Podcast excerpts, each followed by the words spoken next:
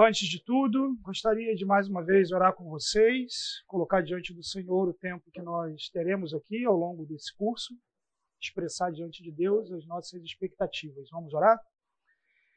Santo Deus, nós somos gratos a Ti por essa manhã, somos gratos pela oportunidade que temos de, como povo de, do Senhor, nos reunirmos aqui para Te adorar, para aprender a Sua palavra, juntos como irmãos. Colocamos diante de Ti essa aula, esse tempo Pedimos que o Senhor nos conceda uma boa disposição mental, um coração apto para receber a Sua palavra. Que o Senhor nos dirija, ó Deus, e que esse, esse seja um tempo muito especial na nossa vida, na nossa caminhada contigo. Te louvamos em nome de Jesus. Amém. Muito bem, pessoal. Como é possível que tenhamos pessoas que estão chegando aqui agora, eu vou fazer uma breve revisão do que a gente comentou na aula passada e toda aula eu vou começar com uma breve revisão do que a gente falou na aula anterior. Então, na aula passada, a gente comentou um pouquinho do nosso plano de curso, falamos da introdução ao saltério. Hoje vamos falar sobre os elementos estruturais dos salmos, algumas características que estão presentes no saltério e que precisamos olhar com cuidado especial quando lemos, quando estudamos, quando ensinamos a divisão em cinco livros, em que cada uma das aulas, nós vamos, a partir da semana que vem, explorar mais é, o conteúdo dos cinco livros dos Salmos, que é a estrutura básica do livro. E, por fim, na última aula, a gente vai trabalhar um pouco sobre os Salmos como escritura cristã, como que os crentes em Jesus devem efetivamente lidar com o livro dos Salmos, ainda que ao longo das sete aulas anteriores, vocês já vão ter tido a oportunidade de ver esse livro sendo lidado por um crente em Jesus. Além disso, em cada uma das aulas, eu termino a aula fazendo a exposição de um salmo, já utilizando muito daquilo que a gente falou aqui. Então, na aula passada, a gente falou sobre o Salmo 23. Nessa aula, a gente vai falar sobre o Salmo 127. E a partir da aula que vem, sempre vai ser um salmo dentro do livro 1, do livro 2, do livro 3 e assim por diante. A gente comentou que o livro de Salmos, que dentre seus muitos nomes, o nome em hebraico é aquele que sugere melhor a, a ideia do livro, livro dos louvores, com seus 150 salmos, ele chegou a esse formato final no período pós-exílio, ou seja, quando o povo de Deus voltou do cativeiro da Babilônia. Isso não significa que os salmos foram compostos nesse período. Não, você tem salmos ali que Moisés que compôs mas que no período pós-exílico, um ou mais copiladores organizaram de uma forma inteligente, intencional, os salmos tal como nós recebemos hoje, e que essa organização editorial do Saltério faz com que ele comunique uma mensagem unificada, de modo que esses 150 salmos não são simplesmente uma série de poesias isoladas jogadas ao léu dentro de um depósito de salmos, mas sim cada um cooperando por desenvolvimento do argumento do saltério e juntos construindo a grande mensagem do livro de Salmos. É pressuposto que esse arranjo também tenha ocorrido sob inspiração divina. Não só a composição dos salmos, mas, a, mas toda a atividade editorial que envolve o saltério não somente o saltério, tá, meus irmãos, mas a Bíblia inteira, né? especialmente no Antigo Testamento, em que você tem a pessoa que escreveu o livro, mas você tem outras pessoas que acrescentaram alguma coisa. Então, por exemplo, Moisés no Pentateuco, alguém foi lá, escreveu a morte dele, né? e tudo isso acontece debaixo do processo de inspiração divina.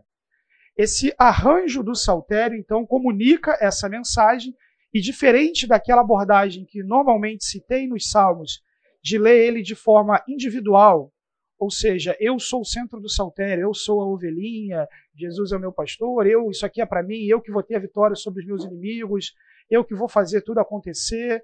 Não, mas sim ter essa abordagem de lidar com os salmos a partir do que os salmos querem dizer na coleção do saltério como um todo.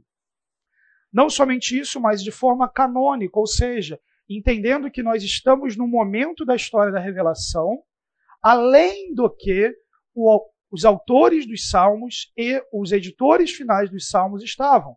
De modo que nós vivemos num período em que o rei Messias já veio, Cristo já veio, o convite para os povos pagãos participarem da aliança já acontece. E por isso nós devemos sim ter uma lente diferenciada, uma vez que nos dialogamos com o saltério. E por fim, uma perspectiva cristológica de abordagem com os salmos. Isso não significa dizer que todos os salmos falam sobre Jesus, ou que nós devemos fazer de algum jeito caber Jesus dentro de um salmo. Não é isso. Isso significa dizer que a mensagem central do saltério passa por posicionar o povo num período em que eles não tinham rei, não tinham templo, não tinham nada, e a esperança estava em que Deus seria o rei, mas ao mesmo tempo essa esperança estava no rei Messias. E uma vez que essa é a mensagem do Saltério, nesse processo em que Deus inspirou essa atividade editorial, as coleções de salmos com frequência direcionam e apontam para o ministério de Jesus, para quem Cristo é, para o que Cristo fez e para o que Cristo ainda fará na sua volta, no seu retorno glorioso. Além disso, comentamos, a aliança davídica só será cumprida se Deus for rei. No pós-exílico, a monarquia foi destruída. Os descendentes de Davi destruídos. O povo está debaixo de uma dominação estrangeira. Mesmo no retorno, eles agora são vassalos de uma potência. Ao olhar para aquilo, a ideia é: acabou. E especialmente no livro 4 do Saltério, o povo precisa aprender a viver com essa realidade e afirmar que Deus é o rei. Falamos também sobre os títulos dos salmos. Vejo aqui uma série de Bíblias de papel. Acho que essa deve ser o maior ambiente per capita dessa igreja em termos de Bíblias de papel, já que a cultura hoje é mais no celular. Mas para quem está vindo a primeira vez, o encorajamento de trazer a Bíblia de papel foi por conta dos títulos dos salmos que normalmente, não é sempre, mas normalmente nas Bíblias eletrônicas não aparecem. Se na sua aparece, não tem problema. E a defesa que eu fiz aqui é de que os livros, que os títulos dos salmos, eles fazem parte da Bíblia hebraica, eles fazem parte do texto original, da tradição judaica antiga. Não comentei aqui, mas ele é base teológica de afirmações de Jesus e dos apóstolos do Novo Testamento. Então, sempre que no Novo Testamento você vê alguém falar assim, ah, porque Davi disse tal coisa. Ele está falando isso baseado naquele título. Então, se Davi não disse aquilo, todo aquele argumento de Jesus ou dos apóstolos é falho. Então, falamos aqui sobre a importância desses títulos com as informações que eles trazem sobre a autoria, é, características musicais, episódios, enfim, tudo mais. Uma máxima que nós colocamos é que, quando lidamos com os salmos, aquilo que funciona com o rei messiânico ou seja, o que os salmos apresentam a respeito dessa, dessa metanarrativa, desse quadro maior, funciona com os súditos do reino. Ou seja, de uma forma diferente, pessoal, aplicada, mas funciona também com os súditos do reino. E colocamos os temas dos cinco livros dos Salmos, que vão do lamento ao louvor, essa estrutura que eu coloquei aqui. Então, que nós temos o livro 1, falando sobre confronto, o livro 2 sobre comunicação, o livro 3, o cenário de calamidade, o livro 4, o crescimento, e o 5, a consumação, e os salmos davídicos, especialmente, sendo usados na estrutura para mostrar um pouco daquilo que está acontecendo com o povo. Então, no livro 1, Davi em confronto com as nações inimigas. No livro 2, as nações inimigas sendo convidadas para a aliança. No livro 3, acabou tudo, não tem rei, o povo está no exílio, preso, sendo julgado. No livro 4, o povo precisa aprender a confiar em Deus e viver em Deus como rei. E no livro 5, os salmos davídicos reaparecem, Davi reaparece, a esperança de que o, há uma restauração para o povo e que Deus será louvado, exaltado em toda a terra. O saltério termina, tudo aquilo, tudo, tudo que tem fôlego, louve ao Senhor. Gordon Fee coloca então: os salmos não foram reunidos a esmos, antes foram ordenados e reunidos de maneira que o todo apresente um sentido e, ao mesmo tempo, realce as afirmações de cada salmo individual. Dessa forma, no saltério você pode buscar sentido tanto nos salmos individuais como na sua relação ordenada uns com os outros. E é isso que nós estamos fazendo aqui. Se você não assistiu a aula passada, assista a aula passada e essa é o colchão de introdução que a gente está fazendo para tudo aquilo que a gente vai colocar ao longo das próximas aulas. E hoje nós vamos trabalhar um pouquinho sobre os elementos estruturais dos salmos, ou seja, o que esses editores do saltério fizeram, o que estava na mente dele, quais são as costuras que existem dentro do saltério para construir esse sentido, para construir esse argumento, essa mensagem que o saltério comunica. Então eu quero olhar com vocês para esses marcadores estruturais, os salmos-chave. Nós não vamos lidar com todos eles aqui, eu vou passar alguns maiores.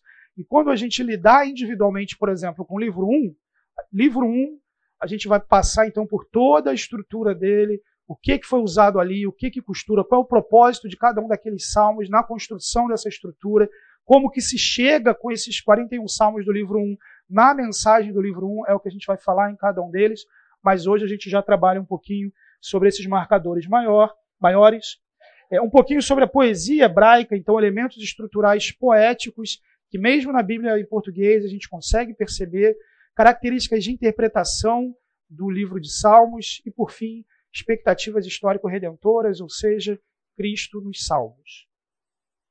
Da mesma forma que eu comentei na aula passada, pessoal, fiquem à vontade para fazer qualquer tipo de pergunta, contribuição. É sempre bom interagir com vocês. Joia? Então vamos lá. Elementos estruturais dos salmos, elementos básicos, eu vou colocar aqui do mais simples ao mais complexo. A divisão mais simples e mais clara que você tem dentro do saltério é aquela que nós já trabalhamos aqui um pouco, que diz respeito à organização do livro de Salmos em cinco livros. Além do que a gente já colocou, cada um desses cinco livros, no seu último capítulo, ele termina com uma doxologia, ou seja, uma adoração, uma expressão de louvor a Deus. E essa expressão de louvor a Deus, vocês vão perceber, ela é muito contínua, ela indica um progresso muito interessante e muito paralela também. Isso é uma evidência de atividade editorial, uma evidência de que uma pessoa intencionalmente ou acrescentou essas doxologias no final desses salmos para marcar que aquilo ali terminava e começava outro, ou escolheu salmos que tinham essa característica de terminar, essa característica de terminar dessa forma e os posicionou estrategicamente nessas sessões do saltério. Essa adoração, então, ao final de cada capítulo, ela é progressiva e marca o fluxo do saltério, do lamento para o louvor. Essa é uma imagem importante de ter do livro dos Salmos. Ele começa com, com lamento e se desenvolve até o louvor. Indica que, mesmo nos momentos de dor mais intensa, Deus deve ser louvado. Mesmo no livro 3, calamidade, destruição, esse livro termina e esse livro recebe do livro anterior Deus sendo louvado. Observe então, o livro 1 termina, Salmos 41, versículo 13: Bendito seja o Senhor, Deus de Israel, de eternidade para eternidade. Amém e amém. Livro 1, foco está em Israel, o povo de Deus. Bendito seja ele. Livro 2 termina convidando, o livro que está convidando o povo a fazer parte da aliança. Bendito seja o Senhor Deus, o Deus de Israel, que só ele opera prodígios, bendito para sempre o seu glorioso nome e da sua glória se encha toda a terra. Amém, amém. Então, o livro que convida toda a terra a fazer parte da aliança glorifica ao Deus bendito como aquele cuja glória encherá toda a terra. O livro 3, olha que interessante. Livro 3, calamidade. Dói. A doxologia, de repente, ficou pequena. Mas a adoração está ali. Nem sempre é fácil adorar a Deus no meio da dor mas o salmista adora. Você sai de uma sessão de salmos que é só paulada. É só o povo sofrendo, é só o povo debaixo de angústia. Mas termina, bendito seja termina, bendito seja o Senhor para sempre. Amém, amém. O fluxo continua, livro 4. O povo precisa amadurecer, conhecer a Deus, retoma essa marcação. Bendito seja o Senhor, Deus de Israel, de eternidade a eternidade. Todo o povo diga amém, aleluia. E ao terminar com aleluia, o livro já antecipa o que vai ser o final do livro 5, a coleção de salmos de aleluia, essa classificação de salmos, cujo final do livro foge dessa estrutura de bendito seja o Senhor e agora simplesmente termina exaltando a Deus e declarando todo ser que respira louve ao Senhor. Aleluia. E assim termina o saltério. Olha, perceba, meus irmãos, a inteligência por trás disso, a organização por trás disso, e como que cada uma dessas doxologias encapsula os dilemas contidos dentro do próprio livro e, eventualmente, antecipa os assuntos que vão ser tratados no livro seguinte. Mas, além dessa organização de cinco livros, há uma organização muito interessante dentro do Saltério, que é por autores. Então, novamente, a importância dos títulos dos salmos aqui. Eles foram usados pelos editores do Saltério ou pelo editor do Saltério. Comentamos aqui que Esdras normalmente é o candidato para isso. É, é favorável que seja, mas por outro lado, Esdras é o cara que todo mundo coloca as coisas na conta dele. Então, até brinquei que se Esdras fez tudo o que falam que ele fez, ele foi um cara muito, muito ocupado. Mas como que funciona essa, esse agrupamento por autores? Essa é uma das maiores e mais simples evidências da atividade editorial do Saltério. Meus irmãos, nós temos cadeiras aqui mais para frente, para o meio, fiquem à vontade. No livro 1, a maioria dos livros davídicos eles estão organizados ali. Então veja, nesse processo de atividade editorial, houve alguém que concentrou esses livros davídicos nesse primeiro livro, nessa primeira coleção de, de salmos. Você tem dois salmos introduzindo o saltério, e a seguir você tem a maioria dos salmos davídicos, que é basicamente o livro 1 inteiro. Depois disso, no livro 2, nós temos a segunda coleção de salmos davídicos. Então, isso é um pouco daquilo que eu mostrei do papel dos salmos davídicos dentro de cada um dos temas dos cinco livros dos salmos. No livro 3, nós temos então só um salmo davídico, está fora de uma coleção exclusivamente davídica, tratando exatamente a calamidade, o desaparecimento do rei. Tem, tem por aí, tá, pessoal? Gente, eu pedi uma gentileza para quem está no fundão, é, avisa que tem alguns lugares aí quando o pessoal chegar, né, que dá uma força para a turma que está chegando aí, tá bom? Obrigado. No livro 4, nós temos a terceira coleção de salmos davídicos, também posicionados estrategicamente, o que está acontecendo antes dessa coleção, o que está acontecendo depois dessa coleção, o papel dessa estrutura dentro daquele livro, tudo isso cumpre um papel dentro da estrutura do saltério, que a gente vai ver à medida que estudarmos cada um dos livros. E por fim, o livro 5 conclui com o rei voltando em cena, com oito salmos davídicos. Mas além disso, você tem as coleções dos filhos de Corá, as coleções dos salmos de Asaf, as coleções anônimas e a forma como as coleções anônimas são acrescentadas em coleções autorais, eventualmente reconhecendo que aqueles salmos anônimos pertencem àquela autoria, mas sem colocar o título, por temor a Deus, muito provavelmente, diversas características presentes nesse agrupamento por autores. Além disso, agrupamentos por pilares poéticos que seria um pilar poético. Quando a gente pensa em pilares, a gente está pensando em colunas. Então seriam duas colunas que sustentam um argumento, especialmente nessa estrutura que eu acho linda, gente, da relação entre os salmos da Torá e os salmos da criação. Então, em primeiro momento, Salmos 1 e 2 introduzem o saltério. Eles introduzem toda a linguagem que vai acontecer dentro do saltério. Salmo 1 apresentando aquilo que o saltério vai ter, o caminho do justo, o caminho do ímpio.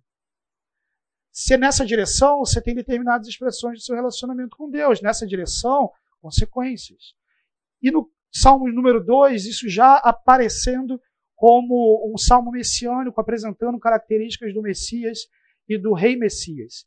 Dentre os salmos poéticos, os salmos da Torá, que são salmos que enfatizam a importância da lei de Deus, características da lei de Deus, eles enfatizam o papel dos salmos como escritura e não somente como algo para ser cantado. Inclusive, na aula passada eu comentei, os salmos foram cantados em Israel. No entanto, eles foram preservados para nós como escritura. A gente pode cantar os salmos, mas eles são para nós instrumento da revelação divina, de Deus se revelar e revelar a sua vontade. Então, eles enfatizam a obediência a Yahvé como expressão da fidelidade pactual. Então, os três salmos da Torá, eles são posicionados estrategicamente dentro do saltério em uma coisa que é como se você fosse só colocando um umzinho aqui, né? Você tem o Salmo 1, depois você tem o Salmo 19 e depois você tem o Salmo 119, os três marcando ao longo de todo o saltério a importância da lei de Deus, como que dizendo a lei de Deus, a obediência a Deus, o relacionamento com Deus, a fidelidade pactual é absolutamente necessária. Mas cada um desses salmos, eles são precedidos por um salmo da criação. Mais para frente eu, eu exploro um pouquinho melhor isso, mas só olha um pouquinho o, o Salmo 1 como ele começa. Pois o Senhor aprova o caminho dos justos, mas o caminho dos ímpios leva à destruição. Essa característica vai estar ao longo de todos os salmos. Você pode parecer que você está vencendo. As nações inimigas podem parecer que estão vencendo, mas vão ser destruídas o Messias, em algumas linguagens dos Salmos, vai quebrar como vaso de barro. Salmos 2 introduz a pessoa do Messias de Deus, do seu reino, demonstra como haveria oposição ao reino do Messias, trata da fusão do trono de Deus e do trono de Davi, apresenta que as nações inimigas seriam convidadas a fazer parte da aliança. Ou seja, houve uma atividade editorial inteligente posicionou esses dois salmos no começo do saltério como introdução. Olha, é isso aqui que a gente vai falar ao longo de todo esse livro. E essa estrutura, então, salmo da Torá mais salmo messiânico, forma uma junção chave no saltério. Toda vez que você tem um salmo da Torá, ele é precedido ou sucedido por um salmo que exalta a criação de Deus. Isso acontece no Salmo 2, no Salmo 18, no Salmo 118. É uma estrutura que o autor, que o compilador final colocou.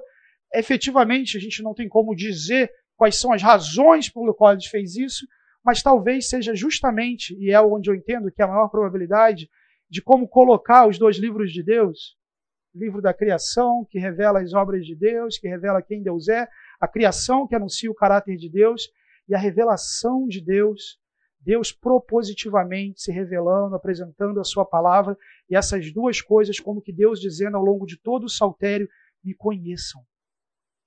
Me conheçam. Olhem para a criação, olhem para a palavra, me conheçam. Salmos 2, ele é de tal forma apresentando a importância do rei Messias, que em dado momento declara: proclamarei o decreto do Senhor. Ele me disse: Tu és meu filho, eu hoje te gerei. Esse salmo será utilizado pelo autor de Hebreus, em Hebreus capítulo 1, versículo 5, para defender a supremacia, a superioridade de Jesus, ao dizer: Pois a qual dos anjos alguma vez disse: Tu és meu filho, eu hoje te gerei.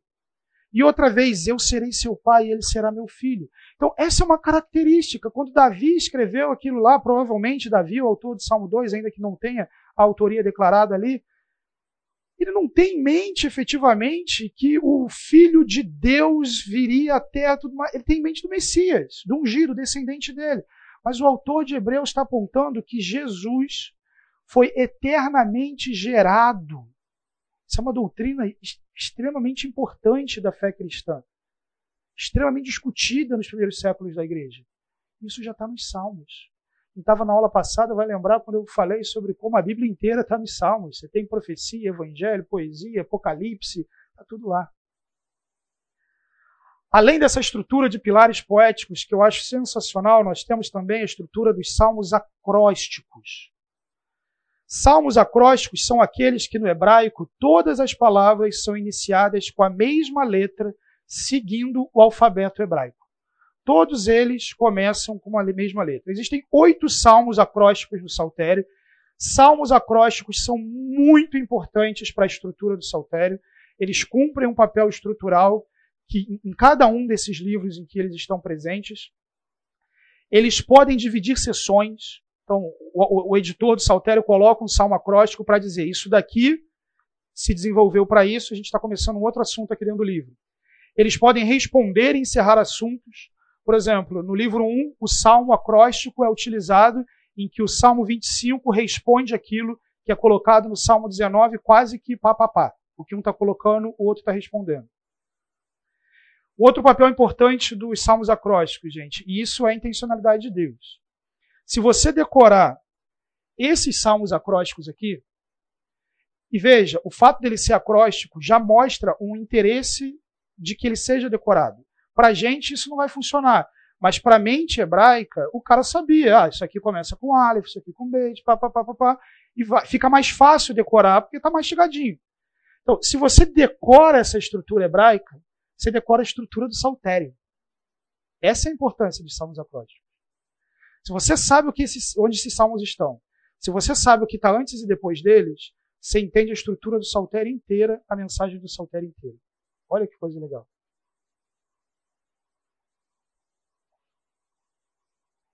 Eles facilitam a memorização do texto, da escritura, comentei com você. No livro 1, eles são sempre precedidos de um salmo da criação. Então, sempre no livro 1, eles têm isso dali. No, um exemplo de salmo acróstico aqui, então, Salmo 119, conhecido de todos, então coloquei só dois aqui, então todos começam com Aleph, todos começam com Beit. Para vocês verem como que eles estão interessados nisso, você tem uma letra em hebraico, que é o Vav, que é, não existe nenhuma palavra que começa com ela tem nenhuma palavra. E quando eles fazem uma estrutura acróstica, o Vav ele vai ser muito assim, como e tal coisa aconteceu, e tal coisa aconteceu. Eles constroem a poesia inteira desse jeito quando chega esse trecho, para que a estrutura seja preservada. Outros elementos estruturais que existem dentro dos salmos e que a gente vai ver dentro de cada livro. Os salmos de Javé Malak, os salmos de Deus é rei, né, uma coleção importante. Salmos de romagem, hoje a gente vai ver o Salmo 127, Vamos falar um pouquinho sobre isso. Salmos de recordação histórica, coleções que exaltam o que Deus fez na história do povo. Salmos de foco messiânico, ou seja, salmos em que são citados no Novo Testamento, são profecias mais claras. Salmos de confissão de pecados, em que há um derramar mais explícito diante de Deus salmos de pirâmide poética, nós veremos isso hoje também, salmos em que há sete salmos de um lado, sete salmos do outro, um salmo no centro, e esses dois cooperando para essa mensagem, ou isso chegando até aqui, tendo isso como consequência. Essa estrutura acontece bastante também.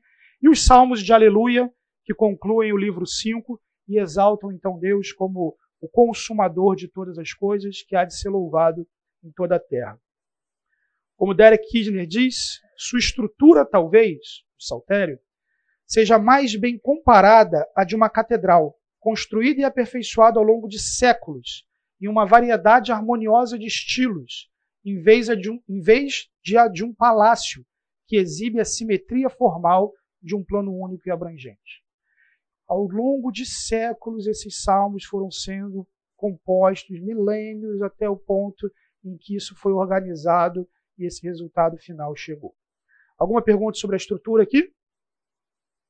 Joia. Elementos, então, da poesia hebraica, como que você deve ler os salmos, como que quando você for até a sua Bíblia, você deve considerar para poder ler efetivamente salmos de uma forma segura.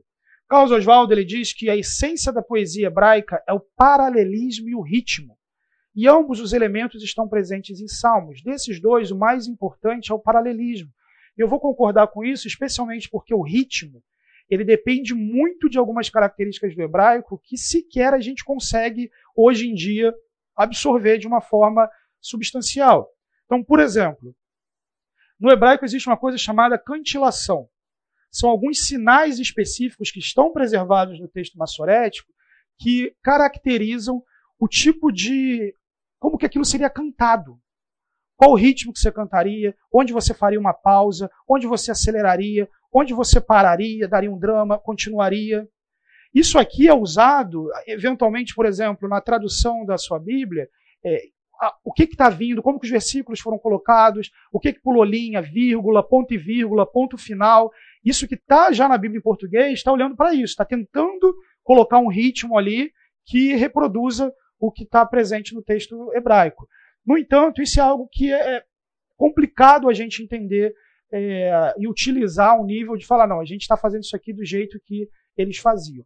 Mas o ritmo é importante, por exemplo, se alguém está fazendo uma exegese mais acadêmica ou coisa assim de um texto de Salmos, justamente para entender quais são as ideias que o, o, o autor está subordinando, está colocando, enfim, tudo mais. Mas isso é mais para vocês saberem. O nosso foco aqui hoje vai recair sobre o paralelismo a característica mais importante aqui da poesia hebraica. Você pode ter dois tipos de paralelismo, um que é direto. A rima com A, B rima com B. E quando a gente fala de paralelismo, gente, a gente está falando de um tipo de rima em que O que está sendo rimado aqui não é a tônica ou as sílabas presentes em determinado salmo, mas se os conceitos, as ideias, aquilo que efetivamente isso dialoga com isso. É assim que a mente hebraica vai funcionar. E você tem o paralelismo cruzado, em que você tem uma determinada ideia, depois uma determinada ideia, depois uma determinada ideia, para enfatizar isso, e depois você tem isso rimando com isso, isso rimando com isso, isso rimando com isso. E o que deseja ser ensinado é o que está no centro. A gente vai ver exemplos de tudo. Paralelismo, então, é o recurso poético na poesia hebraica para reforçar uma ideia, intensificar um conceito, provocar uma reação, facilitar a memorização e chamar a atenção para um assunto central. Não tem como ler salmos, provérbios, enfim. A Bíblia como um todo, na verdade, se a gente não estiver atento aos paralelismos, porque a mente hebraica funciona assim, os autores do, da Bíblia estão debaixo dessa influência, e o Novo Testamento também está cheio de paralelismo. Então, isso é uma coisa para você saber e prestar atenção, não somente para Salmos, mas para a sua leitura da Bíblia como um todo. Os tipos mais comuns de paralelismo, o primeiro deles é o sinônimo, em que a ideia é reforçada com, outro de, com outra de mesmo significado.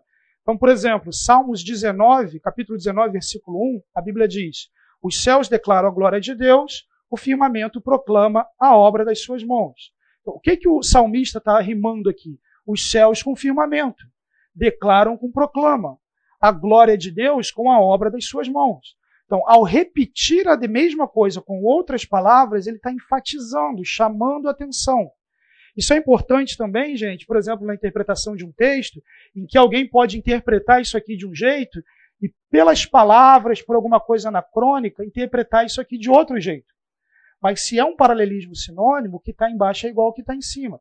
Então, por exemplo, quando Maria, no Magnificar, ora lá, minha alma engrandece a Deus, o meu espírito exalta o Senhor, o meu Criador. É um, é um paralelismo. Você não tem como dizer que alma aqui é uma coisa, espírito é outra. Então, por exemplo, uma aplicação de paralelismo é, já no Novo Testamento. Mas vamos lá. Como que você vê isso na sua Bíblia em português? Ponto e vírgula.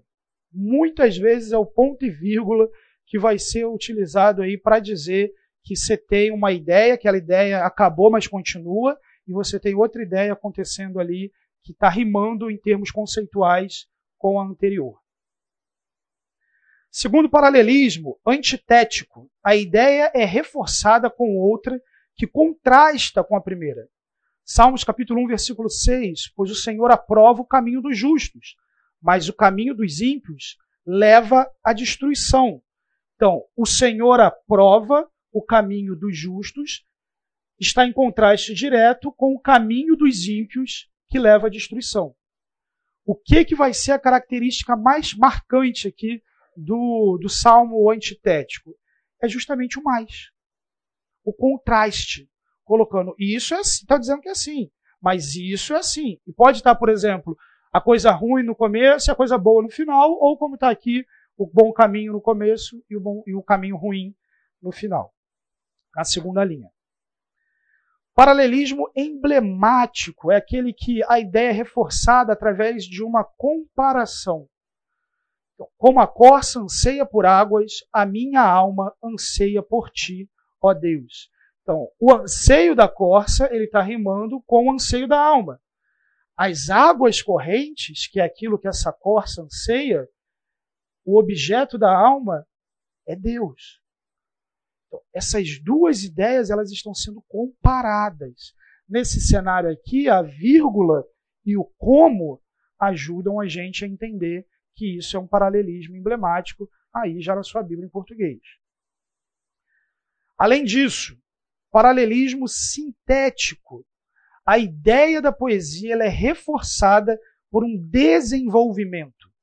Salmo 145, versículo 18, o Senhor está perto de todos os que o invocam, de todos os que o invocam com sinceridade. Ou seja, a primeira linha tomou uma máxima: o Senhor está perto de todos os que o invocam. A consequência, o desenvolvimento, o abrangente disso aqui é de todos os que o invocam com sinceridade. Então, houve um qualificador na segunda linha para aquilo que está na primeira. Esse qualificador pode ser diversas coisas diferentes, Nesse caso aqui, por exemplo, foi literalmente expressar quem são aqueles que invocam a Deus, a importância da sinceridade em relação a isso. A vírgula ali também ajuda a você saber que terminou aquela ideia e vai ter uma outra ideia agora, e, ela, e essa segunda ideia vai complementar o sentido da primeira, rimando desse jeito. Segundo, paralelismo quiástico é aquele cruzado que eu comentei no, no anteriormente. A ideia central é reforçada por uma associação sequencial com ela. O, o nome quiástico ele deriva de uma letra grega, o ri, que é como se fosse um X. Então, para ir para trazer essa ideia de que as coisas estão caminhando para um centro aqui. Então, por exemplo, Salmo 67, seja Deus gracioso para conosco, nos abençoe, faça resplandecer sobre nós o seu rosto, para que se conheça a terra, o teu caminho, em todas as nações a sua salvação. O resultado disso aqui acontece aqui. Está rimando essa ideia. A terra deu o seu fruto, Deus, nosso Deus, nos abençoa, abençoe-nos Deus de todos os confins da terra. Louvem-te, ó povos, ó Deus, louvem-te, ó povos. A ideia é literalmente repetida aqui. E no centro, tá, aquilo que é o objetivo desse salmo, a ideia que o salmo quer efetivamente que você leve ao longo de todo ele. Alegrem-se e exultem as gentes, pois julgas os povos com equidade e guias na terra as nações. Isso é um paralelismo de quiasmo, quiasmático, quiástico, enfim, falam-se de formas diferentes. Se você quiser facilitar, você pode falar um paralelismo cruzado. Né? Mas, efetivamente, o importante é entender que é no centro dele que está a ideia principal. Tem outros paralelismos que a gente são bem pequenos, então a gente não vai explorar aqui, então a nível de vocês saberem. Tem o paralelismo de gênero, em que é, é o gênero da palavra no hebraico que vai rimando, feminino, feminino, feminino, feminino, masculino, masculino, masculino, masculino, coisas nesse sentido, ou intercalando masculino, feminino, masculino, feminino. Eles estruturam desse jeito também. Paralelismo de pares de palavras, em que você tem uma palavra e outra com efeito abrangente. Então, normalmente esses paralelismos acontecem assim: do leste ao oeste, o nome de Deus é conhecido, algo nesse sentido. Então, essas duas palavras formam esse par. Numérico, então você tem uma coisa eu pedi ao Senhor, duas vezes eu ouvi. Então, os números servindo para o paralelismo. E um paralelismo de escadaria, em que você tem uma ideia, essa ideia é qualificada, você tem a consequência dessa ideia. Então, isso também acontece bastante dentro dos Salmos. Vamos para o intervalo, tem cafezinho ali no fundo. Em seguida, a gente vai falar um pouquinho sobre a interpretação dos Salmos e a exposição do Salmo 127. Deixa eu fazer só uma correção aqui, importante vocês ouvirem. É, é, é tanta estrutura que às vezes me diz estrutura, tá bom? É, a, a, a, aplicação que eu fiz está correta, mas eu acabei confundindo duas coisas aqui da estrutura. Queria voltar com vocês aqui só para é, esclarecer. Nos pilares poéticos, a estrutura que a gente tem presente é salmo da Torá mais salmo messiânico não é salmo da Torá mais salmo da criação. Eu vou falar mais à frente onde que essa, essa estrutura que eu comentei acontece. Salmo da Torá mais salmo messiânico. Eles formam uma junção chave no saltério, em que sempre que esses dois aparecem juntos, eles, eles apresentam um movimento dentro daquele livro. Eles têm uma função extremamente importante dentro da estrutura do saltério. Salmo da Torá mais salmo messiânico. A estrutura junta com o salmo da criação é essa daqui, ó. No livro 1, os salmos acrósticos, que têm essa importância considerável dentro do, da Bíblia hebraica, sempre são precedidos por um salmo da criação, e aqui sim acontece aquilo que eu comentei, dessa criatividade divina de se revelar através da criação, e essa criatividade divina então na palavra, nessa organização da palavra e tudo mais, tá joia? Então só essa correção aí que o alho e o bugalho misturou um pouco aí, mas enfim, esclarecido. E outra, me perguntaram aqui, às vezes eu, pode ser que eu fale alguma coisa, gente, e você não entenda. Eu, eu vou sempre tentar traduzir alguns conceitos, mas às vezes eu posso me empolgar aqui, falar um negócio e ficar uma interrogação. Se não for isso, você fala, o que, que é isso que você quis dizer? Então, por exemplo, aqui perguntaram Torá. Então, Torá é a lei de Deus, não é a Bíblia hebraica inteira. É normalmente ou Pentateuco, ou em alguns momentos, quando aparece lei, está se referindo só a Deuteronômio. Né? Então, mas quando o Salmo está se referindo à lei, normalmente é o Pentateuco, né? os cinco livros, primeiros cinco livros da Bíblia ali. Isso. Massorético é uma versão do texto hebraico que chegou até a gente, feita pelos massoretas, que foram escribas judeus que, para preservar o texto hebraico, acrescentaram aquele monte de pontinhos aqui na letra. Acreditem, isso é para facilitar. Né? Parece que é para. Sem isso, só teriam as consoantes. Então, isso não são vogais. Não, não tem vogal no hebraico, é só consoante mas esses sinaizinhos eles entraram para dar para gente os sons que, que você deve pronunciar naquela palavra, né? Não é o objetivo aqui, mas a gente usa também isso em português, né? Você tá bem, né? A gente sabe que VC significa você, né? Então com eles também, eles, eles sabem, a gente não. Né? Então entendendo que a língua estava morrendo, entendendo que o povo não estava entendendo para onde eles estavam indo, para manter a língua viva, eles colocaram esses pontinhos, benditos sejam os maçoretas. Então, esses são. Isso é texto maçorético, é o texto fruto da atividade dos maçoretas. Então vamos lá, gente, onde a gente parou aqui, as características então da interpretação de Salmos. Ó, quem chegou agora, eu corrigi uma coisa que eu falei anteriormente, tá, gente? Então dá uma olhadinha na gravação depois lá. É, elementos hermenêuticos, como interpretar os salmos, salmos como poesia. Em primeiro lugar, gente, lembre que você está lidando com um livro poético, que possui alta intencionalidade artística, com influências de outra língua, tempo, cultura, que é organizado para responder aos anseios do povo voltando ao exílio. Então, isso, isso já tem que estar, tá, são pressupostos que você tem que ter quando vai ler o texto. Você não tem que. Aquela ideia do tipo se livra de todos os seus pressupostos para ler a Bíblia. Primeiro, isso não é possível. Você vai levar um monte de pressupostos questão é que você tem que levar bons pressupostos. E esses são alguns que você precisa ter. O que, que você vai fazer? Em primeiro lugar, identifica o paralelismo do salmo. Então você pega esses slides que já está no site da igreja, no final tem o link para download. Quais são os tipos de paralelismo? Deixa eu identificar qual é o paralelismo. Segundo lugar, esteja atento a figuras de linguagem. Então, por exemplo, Salmo 114 fala que os montes saltaram como carneiros, as colinas como cordeiros. Você não tem que olhar para isso e falar, meu Deus, quando será que isso vai acontecer? Né, as montanhas. Não, uma figura de linguagem, uma metáfora. Perceba esse tipo de coisa. Cuidado com os literalismos, de pegar aquilo e aí, não, isso é assim, ponto final. Não, é uma poesia. Poesia está cheio de exageros, está cheio de, de coisas assim que são muito próprias da, do coração do salmista escrevendo. É sincero, é emocional. Às vezes o cara está arrasado quando está produzindo aquilo dali consulte diferentes traduções. Hoje, quando eu trabalhar o Salmo 127, vocês vão ver como que tradução faz diferença. Então, olha as traduções diferentes. Puxa, mas isso aqui ficou diferente nessa tradução. Pesquisa por que está diferente. É bem provável que tenha alguma coisa ali. Depois, identifique o tipo de salmo. Veja os salmos como literatura. Esse umzinho ali é. Olha o slide da nossa primeira aula. Você tem os, títulos, os tipos de salmos que existem identifique a estrutura do salmo a partir do paralelismo.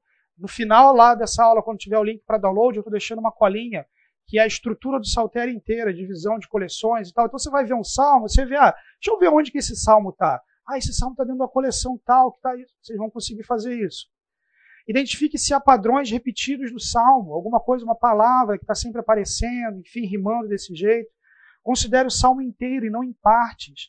Normalmente tinha até aquela caixinha de promessas, né, o pessoal mais antigo aí, que o cara puxava assim, vinha um versículo de salmos, né? Então, se a gente está falando que você lê um salmo inteiro, às vezes, não é suficiente para você entender a mensagem do saltério, imagina um versículo de um salmo, né?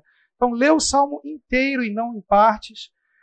Observe a relação estrutural do salmo dentro do saltério, qual livro, qual coleção, marcadores, enfim. Na verdade, isso aqui, paralelismo, você tem na aula 2 estrutura do saltério é que vai estar lá no download para vocês. Investigue elementos culturais, aí talvez você vai precisar de um comentário bíblico, ou talvez uma boa bíblia de estudo. Eu recomendo bastante a NAA de estudos ou a NVI de estudos, são duas boas bíblias. Leia os salmos como revelação messiânica, identifique se o salmo é citado no Novo Testamento. Como que os autores do Novo Testamento citaram isso? Toda a Bíblia de estudo você já tem do lado ali uma chave bíblica dizendo onde aquele salmo foi citado. Veja se o salmo está no fluxo de um argumento citado no Novo Testamento. É o caso que a gente fez na aula passada com o Salmo 23. Identifique se o Salmo fala do rei ou do reino de formas que somente o Messias poderia cumprir. Ou seja, ainda que o Salmo não foi citado no Novo Testamento se aplicando a Jesus, se ele está falando do rei, coisas que o rei já não existe mais, que já morreu, isso provavelmente tem uma relação considerável com o Messias. Identifique se o Salmo fala de uma dinâmica escatológica que só poderia se cumprir na primeira ou segunda vinda de Cristo. Então, por exemplo, o Salmo 46 fala de uma Jerusalém que nunca seria abalada, cujos rios de Deus fluem sobre ela. Isso não tinha como ser cumprido naquele momento. Aquela Jerusalém foi abalada. Então, está falando de uma dinâmica escatológica diferente. Identifique um perfeito profético. Perfeito profético não é um tempo verbal no hebraico, nada assim. É um jeito de escrever profecia em que se dá como tão certo aquilo que Deus está falando que já se fala no passado a respeito. O Senhor julgou a nação, nós vencemos, Ele é o rei de tudo e tal. Então, se isso está falando no passado de uma coisa que vai acontecer, é muito possível que isso, que isso se cumpra, tenha se cumprido ou vá se cumprir na pessoa de Jesus como Messias de Deus. Especialmente, gente, porque o tempo futuro de Salmos é o nosso presente como, como igreja. O que ele está falando lá é o nosso presente como igreja e o que está adiante. Se você tiver em vista ainda que não teve revelação de Deus depois da profecia de Malaquias 4, que inclusive termina falando do Messias e de João Batista, aquilo que está profetizado ali se cumpre ali, se cumpre aqui, se cumpre lá. Essa é a dinâmica que está presente. E uma nota aqui sobre os salmos imprecatórios. Salmos imprecatórios é, é o salmo do cara que está bravo. Né? Aquele salmo que o cara ele, ele derrama o coração dele, fala tudo que ele queria dizer e sabe aquele pronto, falei? É isso aí. É o, é o salmo imprecatório. São salmos que em algum momento é, os salmistas clamam de forma enfática pelo julgamento de Deus. Então, por exemplo, Salmo 137, versículos 7 a 9. Lembra-te, Senhor, dos Edomitas, dos, do que fizeram quando Jerusalém foi destruída, pois gritavam: arrasem-na, arrasem-na até os alicerces. Ó cidade da Babilônia, destinada à destruição, feliz aquele que lhe retribuir o mal que você nos fez, feliz aquele que pegar os seus filhos e os despedaçar contra a rocha a, a, linguagem é ainda mais intensa, gente, porque os tradutores eles aliviaram, tá? Mas aqui é criança, no máximo adolescente. O que o salmista está querendo é que as crianças, os adolescentes da Babilônia sejam esmagados contra uma pedra. É isso que ele está dizendo. Não somente isso, aqui o, a NVI foi muito é, é, correta, porque isso aqui está num, num, num aspecto, um padrão do verbo hebraico, que é a forma mais intensiva de se dizer determinada forma. Então não é só pegar e bater nele. É estraçalhar, é despedaçar, é esmagar. Essa é a linguagem que ele quer colocar. Oração do salmista em relação a isso. A gente pode orar assim? E aí?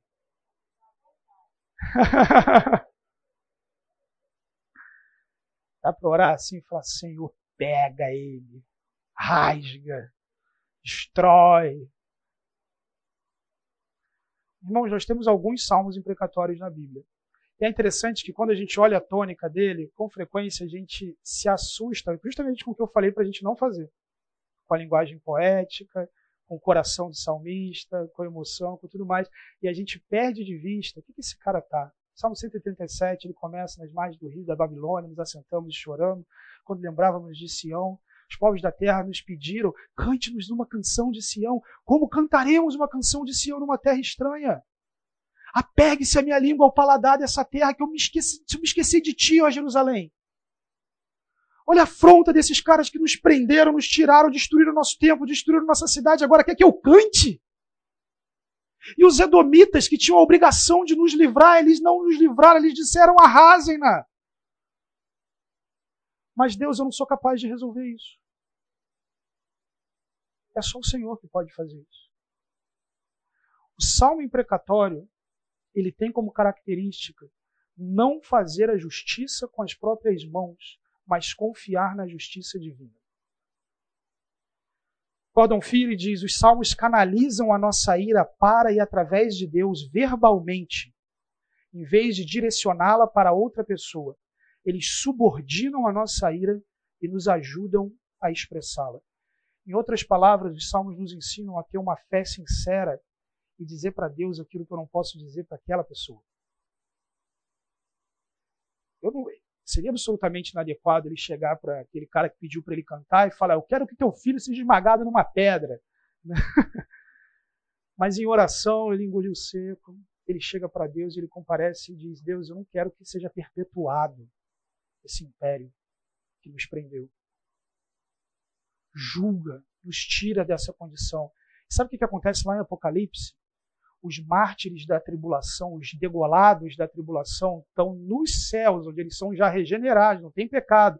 E eles estão clamando a Deus para julgar aqueles que o mataram. Tem espaço para isso. Não como se você tivesse acesso a um capanga que você aciona através da oração para resolver os seus problemas. Não. Mas como alguém que você se dirige, porque você sabe que você está debaixo de injustiça, você está debaixo de, da, do domínio de um inimigo e você recorre àquele que só ele tem o poder de livrar você de si mesmo, do seu coração e te livrar daquela condição em que você se encontra. Você diz para Deus o que você não poderia dizer para outra pessoa e clama a Deus pelos livramentos que ele prometeu na sua palavra.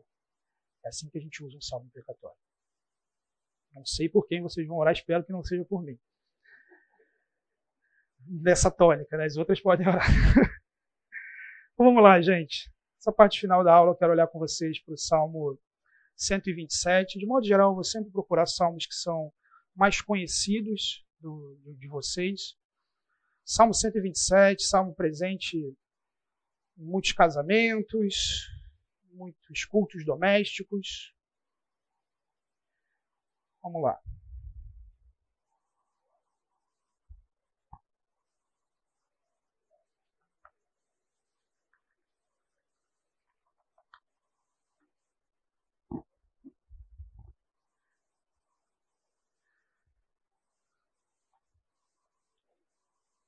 Vamos trabalhar com duas traduções, pessoal?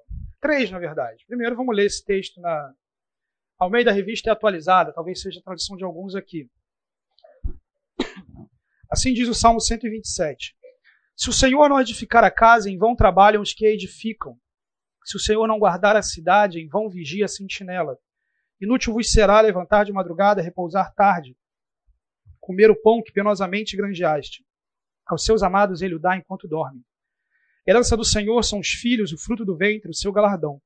Como flechas na mão do guerreiro, assim os filhos da mocidade. Feliz o homem que enche deles a sua aljava. Não será envergonhado quando pleitear com os inimigos à porta. Ok. Vamos olhar agora essa mesma, esse mesmo texto, essa mesma passagem.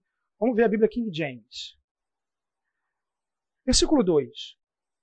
Em vão é para vós levantar cedo, repousar tarde, comer o pão da tristeza, pois assim ele dá ao seu amado o sono. O que, que tem diferente aqui do versículo 2 dessa tradução para aquela?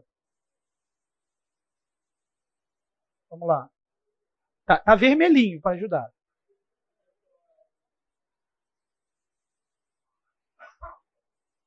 Podem falar comigo, estou ouvindo vocês falarem um com o outro. O que, que tem diferente? Na primeira ele está dizendo que a providência de Deus acontece enquanto você dorme. E na segunda ele está dizendo que a providência é o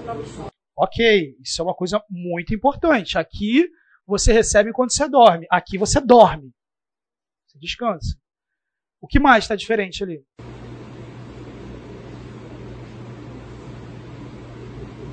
Eu só vi o plural e singular, mais nada. Perfeito, isso que você viu faz, vai fazer muita diferença no salmo. Aos seus amados, ele dá. Ao seu amado, é que ele está dando esse sono. Vamos segurar isso por enquanto. Feliz o homem que enche deles as suas, a sua aljava, não será envergonhado. Feliz o homem que enche deles e a aljava cheia deles, eles não serão envergonhados. Então, nessa tradução aqui, é o homem que não vai ser envergonhado. Nessa tradução aqui, são os filhos que não vão ser envergonhados. Eles não serão envergonhados. Quem está na aljava. Então, vê importante se olhar diferentes traduções. Só saber diferentes traduções não te resolve o problema. Mas você sabe que você tem um problema. Você tem que, ser, você tem que estudar. Você sabe, você vai ter que estudar. Ou pedir socorro. Mas pelo menos você sabe que você tem alguma coisa que está diferente. E por que está diferente? Porque esse pessoal aqui, da revista atualizada, eles escolheram seguir, não a Bíblia hebraica, mas eles escolheram seguir o texto da Septuaginta, a tradução grega do Antigo Testamento. A King James e ou diversas outras traduções optaram por seguir o texto como ele está no hebraico. Então, o texto tal como Deus inspirou, ele é isso aqui. Isso aqui está no singular, isso aqui está no plural. Deus dá o sono, Deus não dá enquanto dorme. Isso faz uma diferença muito grande na forma como a gente vai ler esse salmo. E vamos trabalhar então ele aqui. Se não for o Senhor o construtor da casa, será inútil trabalhar na construção. Se não é o Senhor que vigia a cidade, será inútil a sentinela montar guarda. Será inútil levantar cedo e dormir tarde, trabalhando arduamente por alimento, o Senhor concede o sono. O que eu estou colocando aqui, gente, é uma NVI adaptada. Estou pegando o texto da NVI estou corrigindo aquilo que está da Septuaginta e colocando o que está no texto da Bíblia hebraica. Então, olha, olha o padrão de inútil. Re, observe os padrões, aquilo que está num dos passos. Então, a introdução do Salmo está chamando a atenção para a gente de uma certa característica de vida que é inútil. E da necessidade que você tem do Senhor para que não seja inútil. Se você tentar fazer o que for a parte do Senhor, isso vai ser inútil. Mas envolvido no desígnio do Senhor, se descansa. Você desfruta do sono. Mas quem está escrevendo isso aqui, o título da sua Bíblia aí diz que é quem? Salomão. Quem é o amado de Deus nessa primeira perspectiva? O rei o rei Davi, ok, mas vamos pensar especificamente o próprio Salomão. Ele está ele tá se vendo nessa característica. Então, ele está olhando para o reino, ele está olhando para a responsabilidade, ele está olhando para o que ele tem e ele está declarando: é inútil tentar fazer qualquer uma dessas coisas a parte do Senhor. Mas envolvido nos desígnios de Deus, se eu tenho os desígnios de Deus aplicados, o amado de Deus recebe o descanso. Ele descansa. Mas o salmo desenvolve. Lembra, a gente não pode ler só uma parte do salmo. Daí a gente lê isso aqui aplica para a pessoa que está meio workaholic, trabalhando muito, ou então aplica só a segunda parte que fala dos filhos. Está tudo conectado. Guardem essa imagem. O salmo está falando, Salomão está falando que ele precisa estar envolvido com os desígnios de Deus para receber de Deus o descanso. Qual é esse descanso? Esse descanso. Faltou a segunda parte ali. Concede o sono ao seu amado. Os filhos são herança do Senhor, uma recompensa que ele dá.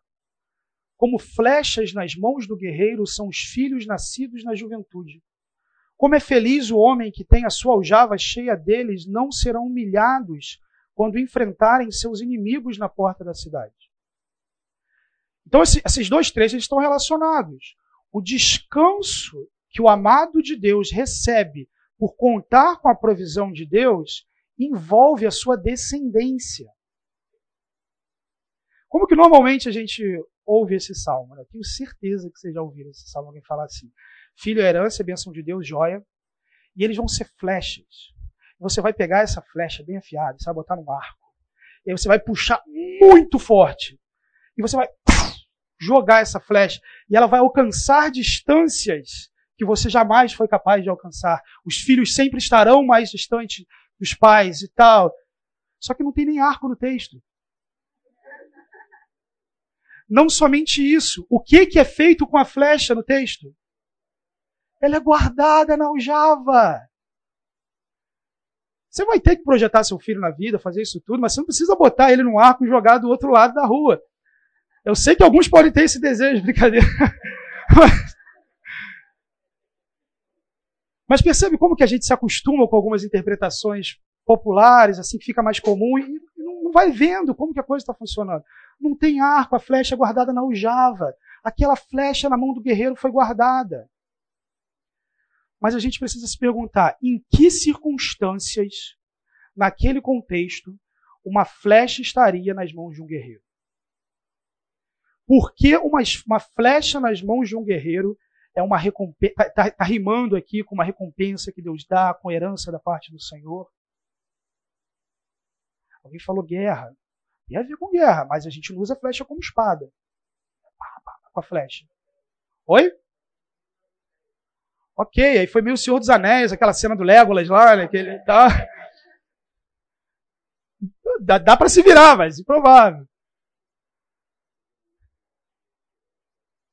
O inimigo morto. No cenário aqui, o inimigo vai morrer.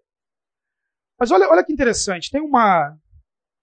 nesse período ali em que isso tudo está acontecendo, você tem uma inscrição muito interessante de um combate entre um comandante assírio e um rei ugarítico.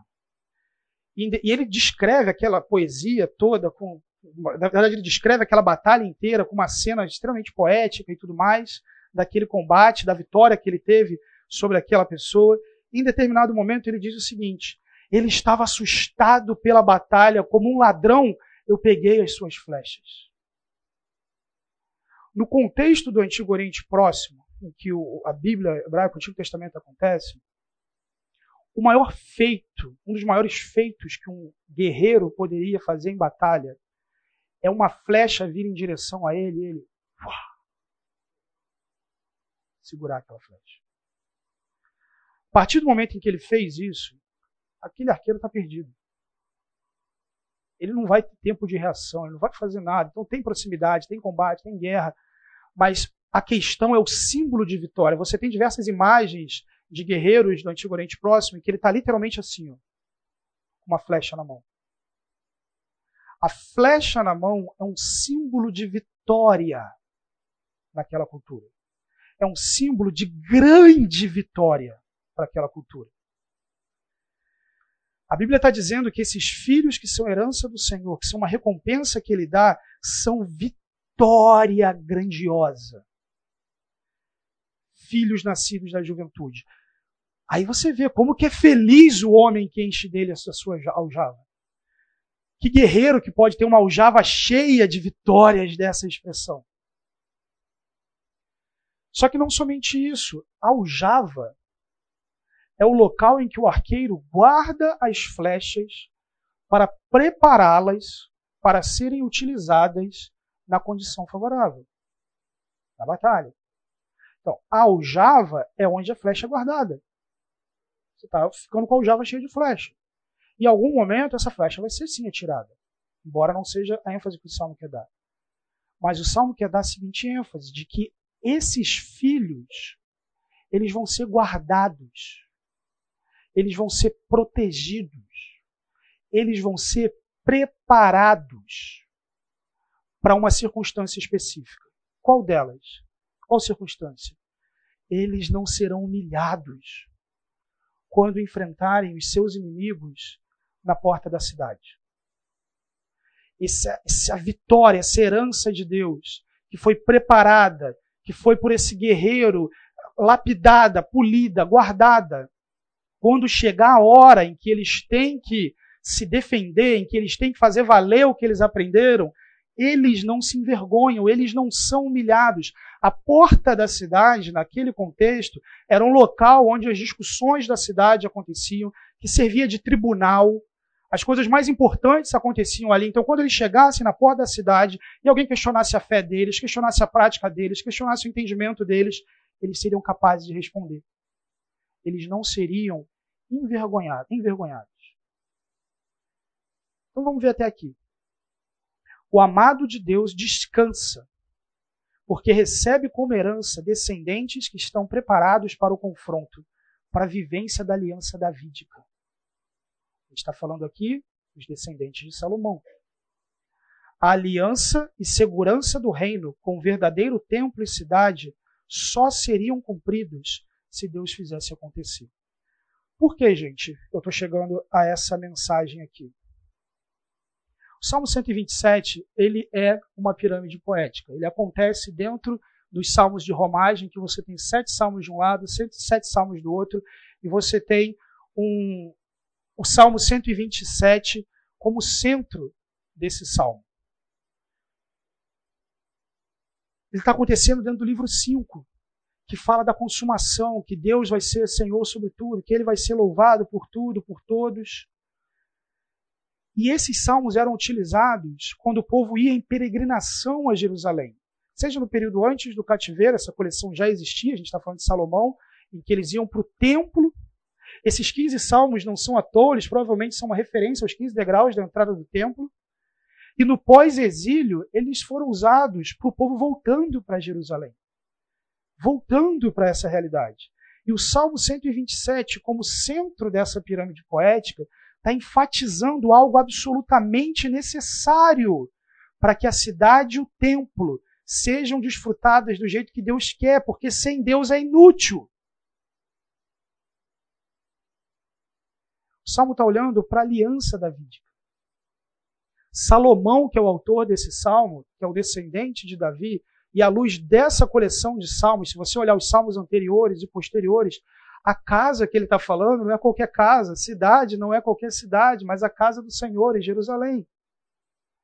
Naquele contexto do povo voltando para reedificar o templo, pensa no impacto que isso teria para eles. Mas pensa no impacto no coração de Salomão, como aquele que construiu o templo.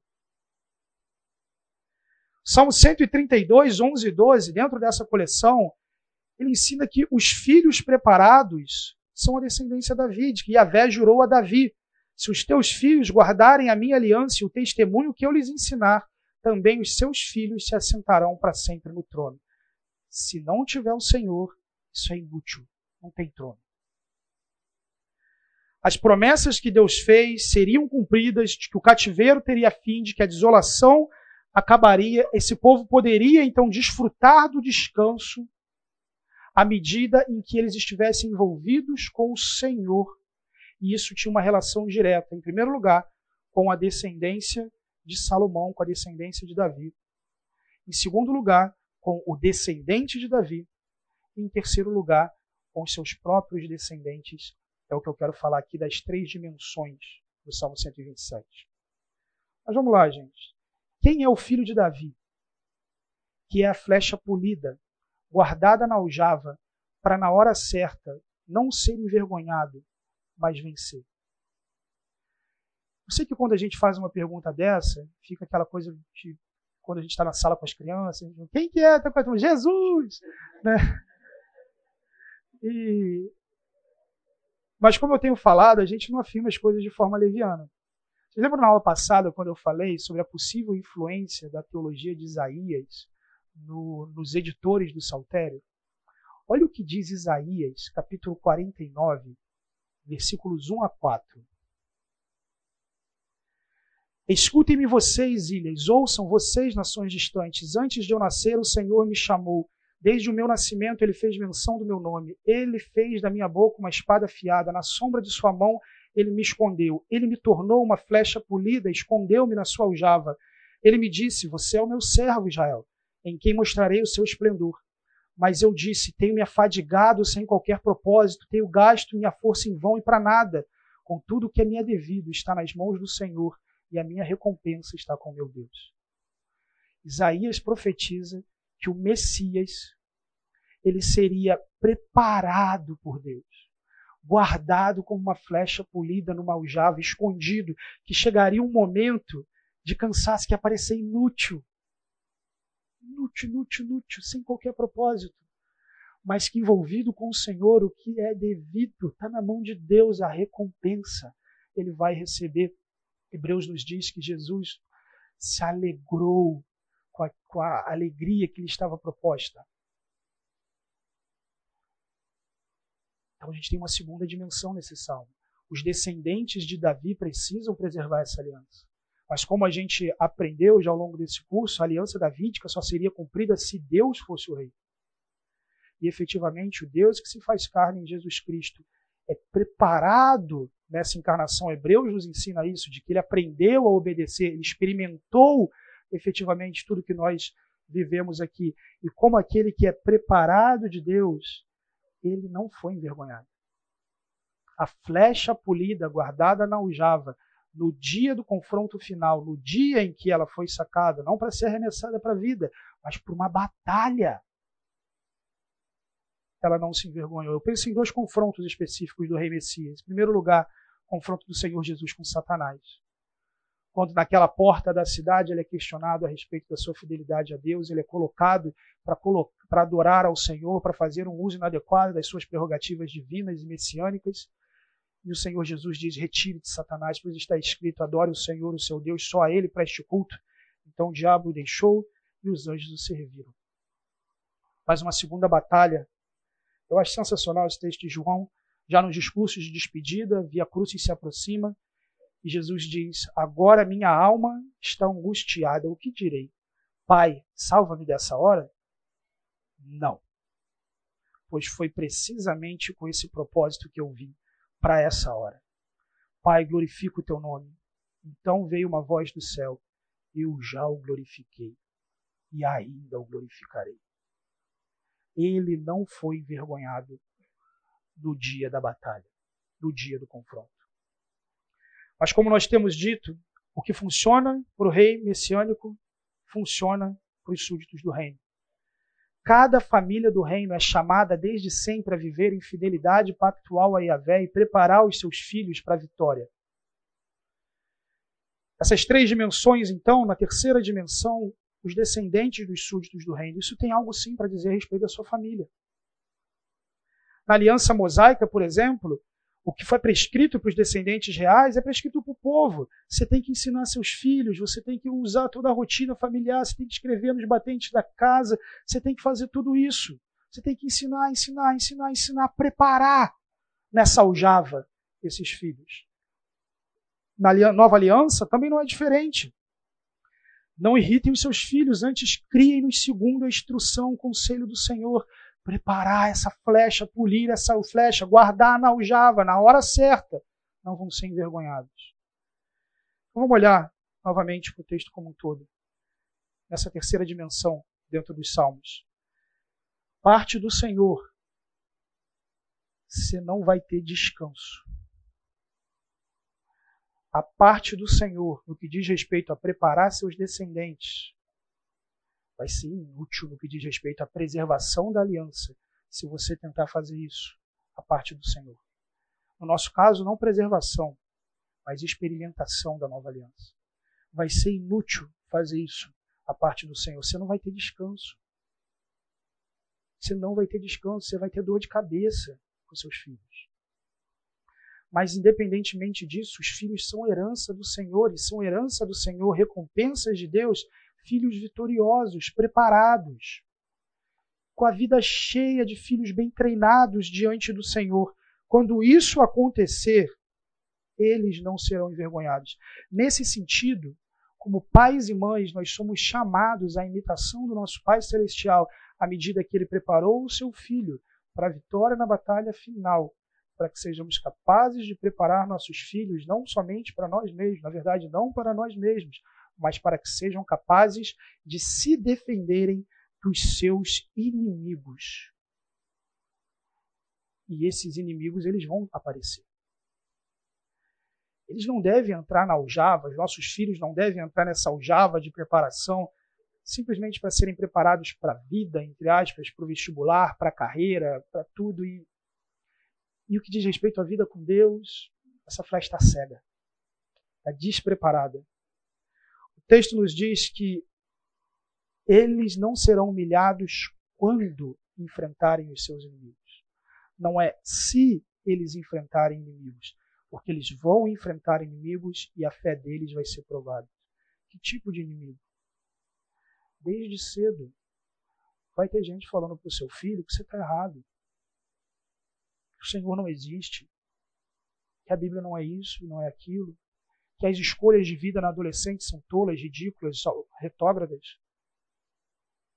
Ele vai enfrentar relacionamentos na faculdade, na escola, no trabalho, com propostas de vida diametralmente opostas da proposta daquela da palavra de Deus.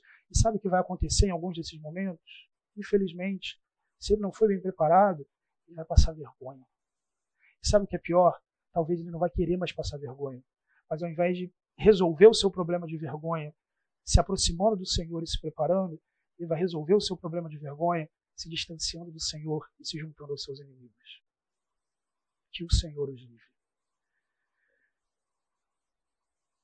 É possível que você, pai, é possível que você, mãe, esteja bem preparado. Que você compra a briga. Que você chega na porta da cidade e você compra a briga. Mas seus filhos estão. Você tem esse sono que o texto diz. Você recebe isso como bênção de Deus, o repousar seguro de uma herança preparada que não se envergonha. Você pode descansar tranquilo. O Senhor diz que se você se envolve com o que Deus está envolvido, com os desígnios de Deus, se você se prepara com o que Deus está preparando, se você está intencionalmente envolvido com seus filhos, esses filhos convertidos, preparados, discipulados, treinados, eles não vão ser envergonhados, você vai dormir tranquilo. Que o Senhor te abençoe dessa forma. Devemos criar filhos, meus irmãos, não. Devemos criar filhos para serem flechas, não para serem arcos. O arco você vai sempre ter com você. A flecha uma hora vai. O que, que ela vai atingir? Agora sim. Agora a gente lançou essa flecha. Que, que ela vai atingir? Vamos orar? Santo Deus, nós louvamos a Ti pelo tempo que nós tivemos aqui, somos gratos pela Sua infinita graça e misericórdia, pelo Teu imenso amor por nós e pelo privilégio que temos em contato com a Sua palavra. Pedimos que o Senhor nos abençoe, pedimos que o Senhor aumente em nós a fé, a confiança, a disposição de viver contigo. Te louvamos pela tua revelação, por tudo que o Senhor fez em Cristo, por todas as profecias, promessas e tudo que nós podemos ver na Sua palavra. E te pedimos, ó Pai, como pais, mães, que o Senhor nos abençoe com o descanso de alguém que tem dependido do Senhor e recebido como herança uma família que depende de Ti, é bem preparada, treinada e discipulada e não se envergonha diante da adversidade. Te louvamos, ó Deus, em nome de Jesus. Amém.